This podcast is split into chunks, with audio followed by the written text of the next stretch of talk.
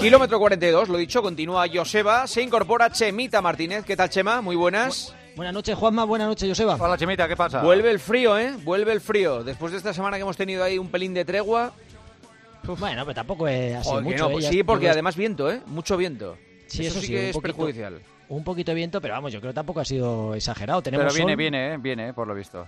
Sí, sí, va- seguían bajando las temperaturas y bueno, lo que dice Juanma, que con el viento se lleva todo un poquito peor porque Sí. la sensación térmica es un poquito de más fresquito, pero, pero bueno. Mira antes puede- de cenar dónde estaba el pájaro. Ah, mira, esta noche te has pegado un bañito, claro, normal. Es lo- lo- Claro, lo Pero normal. estaría a tope la piscina, ¿no? Estaría toda la, toda la urbanización, los vecinos ahí eh, todavía haciendo tardeo, ¿no? Una fiesta, mira, en vez de. Le voy, a decir a- le voy a proponer a- al Oasis que un día vengan aquí a la piscina. Sí, en vez de tanta sí. rotonda, Y los hacemos la piscina de Chema y les invito a todos el del Oasis y la montamos aquí. A ver Eh, eh, quién tiene a los del Tertulión también. Eh, Oasis y Tertulión, podemos sumar a los dos y... Tampoco estaría mal, ¿eh? Uf, sí, está la cosa para meterlos en Calla, agua calla, fría. Chema, que, que nos han dado el ok desde el ayuntamiento y ahora estamos pensando qué, ca- qué coño vamos a hacer con eso del oasis.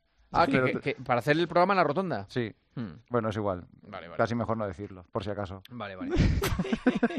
bueno, eh, ¿ha corrido Chema este fin de semana? Ha corrido, ha andado, ha corrido, ha andado y está es, es una cobaya porque está utilizando todas las nuevas tecnologías para salir de la lesión. Joseba, esto es periodismo moderno. Habrá que estar enterado de todas las cosas que ocurren, Claro, porque mejor claro. que probándolo. Así que estoy probando todo. Que sí EPI, que sí EPTE, que es la electrólisis, que son estas corrientes galvánicas a través de aguja. Eso lo he probado. He probado la Yo cámara también. hiperbárica.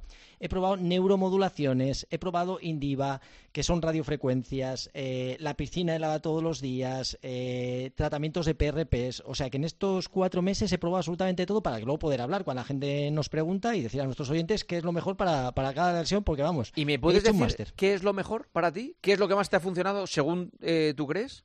Pues fíjate, eh, realmente cuando pruebas tantas cosas... No sabes eh, ya cuál es la que tiene es efecto, que ¿no? funciona. Normalmente el que se lleva al final eh, el premio es el último que te trata. Normalmente has hecho muchas cosas, te has cuidado mucho Sí. y ya simplemente por el paso de tiempo, porque la lesión se ha recuperado, simplemente con el tiempo. Hay veces que con eso basta para la recuperación. Pero bueno, yo creo que todas las técnicas son, son buenas y, y lo único que, que hay que acertar con ellas en, en cada momento determinado de la lesión, que es lo complicado. Al final no tenemos paciencia y muchas veces parar y no hacer nada supone que te recuperes y otras veces parar eh, del todo no supone que vayas a recuperarte antes. O sea que es complicado y necesitas siempre estar asesorado de profesionales para que, para que te ayuden. Pero suelen ser un camino difícil. ¿eh? Y a nivel mental, lo que yo estoy ahora descubriendo es que muchas veces las lesiones te dejan mucha más huella a nivel mental. Porque fíjate, este fin de semana que he empezado a andar y a correr, que es algo pues normal, por donde tienes que empezar, tengo miedo. O sea, tengo miedo de, de volver a, a A correr, romperte, que me claro. duela. Y esa sensación es un poco frustrante. Sí, sí. Afortunadamente no lo he tenido en, en- cuando estaba compitiendo en un más alto nivel, pero bueno, ahora estoy pues lesionándome, lógicamente, y, y volveré a recuperarme. Pero Oye, vamos, la- ya estoy la- cambiando y corriendo. ¿La cámara hiperbárica esa para qué es? Pues fíjate, eso es, es una Es- eso no es, es donde dormías antes, ¿no? No tiene nada que ver con eso. En esto no, en esto no puedes dormir porque es como si te meten una, una cámara sellada y, y y lo que hacen esa cámara es que te suben eh, la presión.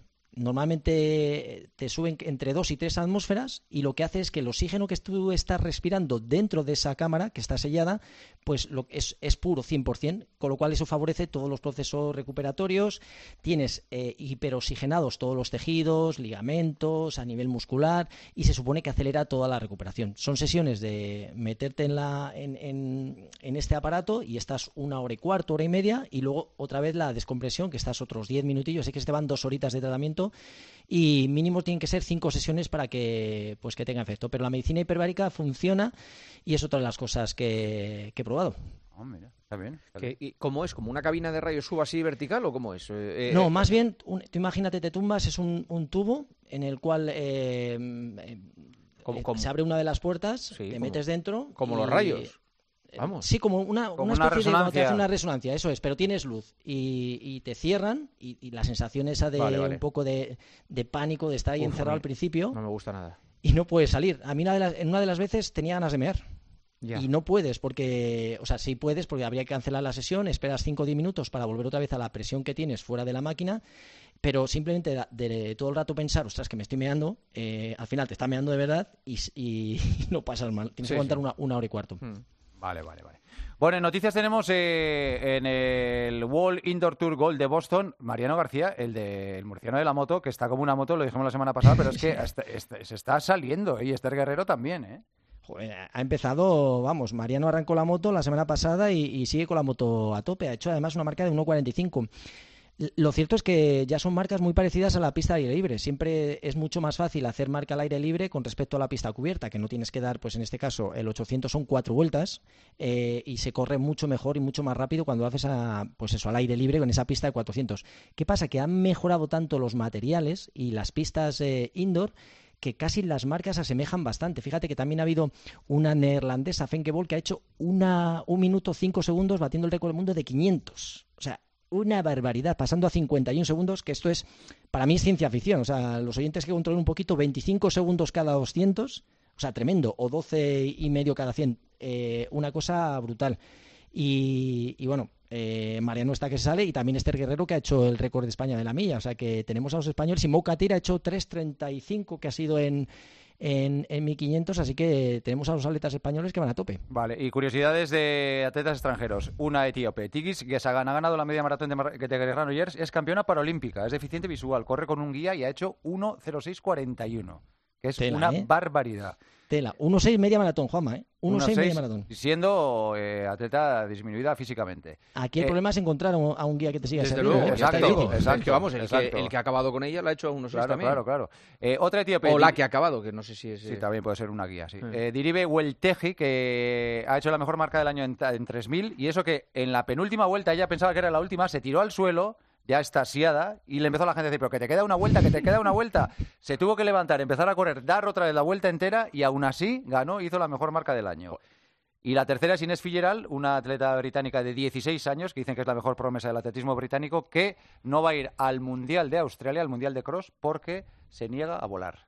Dice que le da vergüenza el impacto de las emisiones de gases en la naturaleza y le llama la Greta del atletismo. Claro, por Greta. hay que tener valor, ¿eh? Fíjate, un mundial eh, donde están los mejores del mundo y, esta chica que tiene pinta de ser un máquino, pues ahora renuncia y, bueno, es consecuente con lo que ella piensa. No sé si yo si sacrificar carreras o no ir a campeonatos a lo mejor es es conveniente, pero bueno, lo ha decidido y una cosa curiosa, como bien dices, ¿eh? aunque lo del 3000 de pista cubierta me parece, me parece la leche. Mira que tirarte al suelo, volverte a levantar, que ya estás tieso cuando te levantas y, sobre Esto ha pasado a veces en el ciclismo, cuando hay que hacer varias pasadas por meta, eh, antes de la última vuelta, alguno ha levantado los brazos y, han dicho, no, no, no. Que, no, pero esta se tiró al suelo porque estaba cansada. Si te tiras al suelo y se levanta y hace la mejor marca del año. Por eso toca la campana quedando una vuelta, porque son 15 vueltas en un 3000 que es la prueba más larga en, en, la pista cubierta, porque al final 15 vueltas te vuelves loco. Hay un momento que no, te pones a dar vueltas y estamos hablando que tardan 30 y pocos segundos en dar cada vuelta. O sea que es muy rápido, pero estás dando vueltas y pierdes por momentos la, la, noción. del número de vueltas que llevas. Bueno, y luego está... el, tema, el tema del túnel ultra. Es que le, leí, le leí a Chema en el diario Marca el, el otro día. Es un ultramaratón de 320 kilómetros que se corre en un túnel del Reino Unido, un túnel de un kilómetro. Hay que terminar en menos de 55 horas. No hay luz natural.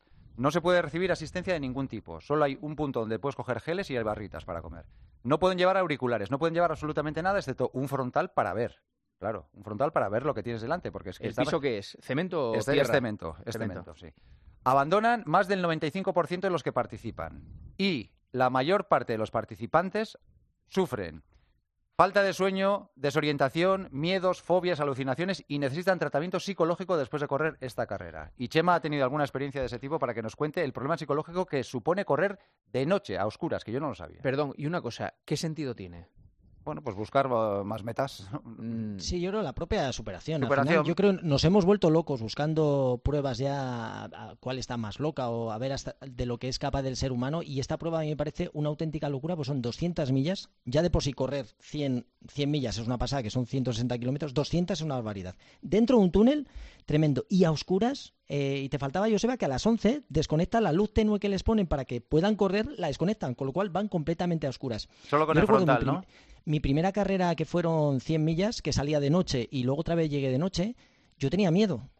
Miedo de la, de la oscuridad, de no tener, eh, cuando hay luz, tu, tu, cuerpo, tus sentidos están alerta a todo lo que pasa y tu cuerpo funciona de manera diferente, donde pisa, los apoyos, y estar a oscuras te genera ansiedad y miedo. O sea, yo tenía miedo y digo, ¿qué, va a pasar cuando...? Perdón, una cosa, conducir por la noche cansa mucho más que conducir de día. Eh, conducir un coche, digo, ¿eh? Sí. ya solo eso ya te, agota más. sí, sí, vas más como, más. en tensión, más pendiente, sí, sí. Pues tienes que estar mucho más concentrado donde apoyas, tu, tu, mirada siempre está en donde lleva tu frontal y es todo el rato corriendo con esa sensación de, de, falta de sentidos. O sea, que para mí lo realmente complicado de esta prueba es a nivel eh, sensorial, ¿no? Porque pierdes ese control de, de tus sentidos y solo únicamente eh, te dedicas a correr al ritmo que puedas, intentando gestionar eh, ese sueño, ese descanso, pero como no tienes la referencia de, de la luz solar, que es la que nos aporta muchas veces esa vida o ese punto un poco de, tener control con, con, la tierra donde pisamos, pues hace, me parece una auténtica barbaridad. Me lo preguntaban y, me decían si yo sería capaz y yo creo que una prueba de a lo mejor 50 kilómetros, una cosa así, pero estar durante 55 horas metido dentro de un túnel sin luz, que no puedes lo de los cascos, porque muchas veces en las pruebas de 100 millas te dejan utilizar los auriculares porque la gente se pone música para desconectar un poquito. Yo lo he hecho en, en pruebas y son momentos un poco que te relajas, te vades, pero estar sin correr, de forma ininterrumpida, eh, sin auriculares, solo con eh, contigo mismo, escuchándote. Claro, por ahí solo, se oirán los pasos, ¿no? Los pasos, los tuyos y los demás participantes. y, la fatiga. la respiración, claro. Y la fatiga acumulada, o sea, que es, que es tremendo. Cincuenta y tantas horas. Me parece una prueba brutal y de hecho la hacen muy poquitos. Y, esto sí que, Juanma, es una auténtica locura, que esto sí que no lo recomendaría para hacer. Y esto sí que es poner al límite la capacidad del ser humano. O sea, que yo ya esto para, para gente muy loca, muy especial. En el deporte aparte del límite, está eh, la capacidad de disfrute con lo que estás haciendo y con lo que estás consiguiendo. Si, si no disfrutas en ningún momento, no le veo el sentido, de verdad. Yo fíjate, creo que esta gente se, son, se convierten en adictos a, la adrenalina. o sea, igual que hay gente que, que, le gusta hacer puenting y necesita riesgo, pues hay gente que, que quiere ir más allá, ver qué pasa cuando has corrido 100, 200 ya a oscuras. Y tenemos, bueno, lo cierto es que, bueno, teníamos al invitado de la semana pasada, eh, que hay de todo. O sea, hay de todo y hay pruebas para absolutamente todo el mundo. recordamos que ganó una carrera de 990 kilómetros. ¿eh? Tremendo, tremendo. Nosotros nos conformamos, yo si lo firmamos aquí, una carrerita de 10 kilómetros en, un par de mesecitos, ¿qué y luego una caña. Pues hasta me la tomo. Si corremos los, los, tres, nos tomamos una cervecita o, o, un poquito de vino, Juanma, si te parece mejor. Sí, una de 10 kilómetros. Venga, vale, vale. Eliges tú la carrera, Chema. Vale, pues mira, en cuanto esté bien ponemos una fecha. Venga, vale. Y vamos los tres. Venga, perfecto. ¿Pero a, a ritmo de quién?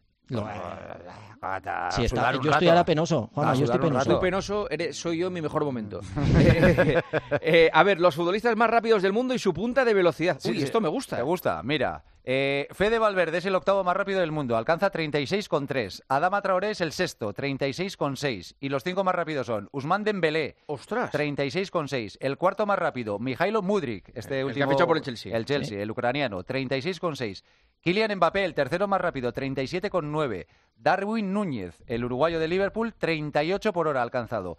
Y Svin Bothman, el jugador holandés del Newcastle, es el más rápido del mundo, ha alcanzado el 39,21 kilómetros por hora. A mi Vinicius me parece rapidísimo. Me sorprende que no pues no está en la, clasificación de... Ah. Es muy rápido, pero con el balón en, los, pies. Entonces eso siempre te resta un poquito más de, velocidad. Yo creo que tenemos también, eh, Joseba, que preguntar cómo han colocado los electrodos para saber a qué velocidad van, porque para que la gente se haga una idea, una prueba de 100 metros tenemos a Usain Bolt con sus 9.58 tiene picos que se pone a 45 kilómetros por hora, que va entre cuando lleva entre 50 y 70 metros. Y la media son 37 kilómetros por hora de media durante esos 100 metros. O sea que desde 35 hasta 45, pero solo usa Bolt y es capaz de mantenerlo durante 100 metros. Así que eh, los futbolistas, que son muy rápidos, o sea que no dudo que, se pongan, será en un momento muy concreto y. Será un momento puntual en el que alcanza la velocidad máxima que se durará muy poquito, muy poquito. Claro, claro, es una punta ahí Pero fijaros la barbaridad, ¿eh? 45 Usain Bolt para ponerlo un poco en, contexto. O sea que normalmente los que corren 100 kilómetros andan 35, 36 kilómetros por hora, que, que ya está bien. Venga, preguntas para Chema Martínez. ¿Qué beneficios se obtienen al combinar running y bici? Pues es una buena combinación, eh, sobre todo a nivel aeróbico, el, poder compaginar dos deportes diferentes. Con la bici lo que haces es que eliminas el impacto, cosa más lesiva cuando estamos corriendo, y esta manera de compaginar dos actividades que son diferentes, son complementarias, pues nos ayudan o a mantener la forma o a recuperarnos si estamos lesionados. La segunda, consejo para una sesión de fuerza, más carga y menos repeticiones o menos carga y más repeticiones. Depende un poquito de nuestro objetivo y yo sería más partidario de a principio de temporada en un periodo más genérico, más repeticiones, menos carga y conforme va avanzando la temporada aumentar la carga y disminuir las repeticiones. Vale. Eh, ¿Con la bajada de las temperaturas hay que subir el ritmo de carrera? No, no, no, no, al revés, justo lo contrario. yo creo que para calentarse más, ¿no? Como para que... hay, que... hay que aprovechar un poquito del entrenamiento para ir calentando que nuestro cuerpo entre en calor, pero no porque tenemos con el frío, tenemos vasodilatación, le cuesta más al cuerpo eh, llevar sangre a los músculos, con lo cual, ojito, ya lo hemos dicho muchas veces, con la bajada de temperaturas calentamos un poquito más, ropa adecuada y las intensidades un poquito más bajas. Y tres ejercicios para fortalecer el gemelo y el sóleo. Pues fíjate, simplemente andar de puntillas estaríamos trabajando eh, gemelos solo. Subir las escaleras también estamos bajando, eh, trabajando. Podemos bajar las escaleras al revés. Trabajamos en excéntrico el gemelo el solo, que sería también muy interesante. Si estamos caminando descalzos, también estamos trabajando. Podemos trabajar a nivel propioceptivo quedándonos a una pierna, y ir aguantando, levantamos la rodilla y todos los ejercicios que hagamos descalzos vamos a ayudar a trabajar. Y por, luego, por casa, por, perdón, ¿por casa tú vas descalzo, eh, Joseba? Eh, en verano sí, en invierno ya no. ¿Tú, Chema? Sí, sí. ¿Siempre descalzo? Siempre descalzo. ¿Con calcetines o sin calcetines? Si puedo, sin calcetines. Lo que pasa hay días que hace frío.